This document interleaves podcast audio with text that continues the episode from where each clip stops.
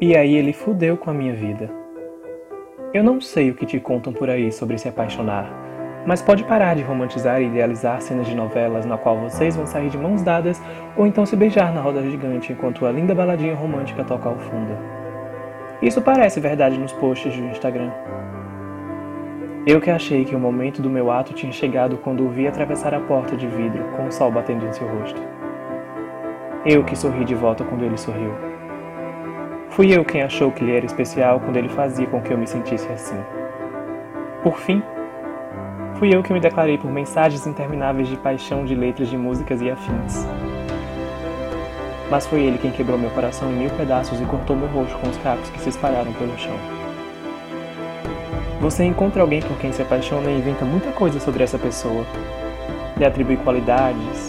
É o príncipe encantado do seu conto de fadas. Aí vem um tombo. É? O príncipe não tinha nada de príncipe, muito menos de encantado. Ele te fez uma coisa que príncipes não fariam. Todos eles te decepcionaram de alguma forma. Eles te iludiram te carregaram para o fundo do mar, e você foi. Você prestou atenção, ele estava tão envolvido quanto você. Você sentia isso.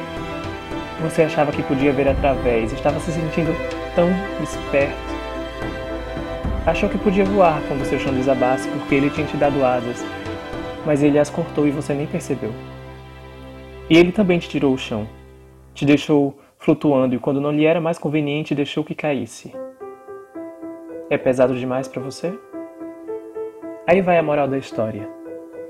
Por que você acha que o feriado que representa o momento que Jesus mais sofreu se chama Paixão de Cristo e não amor?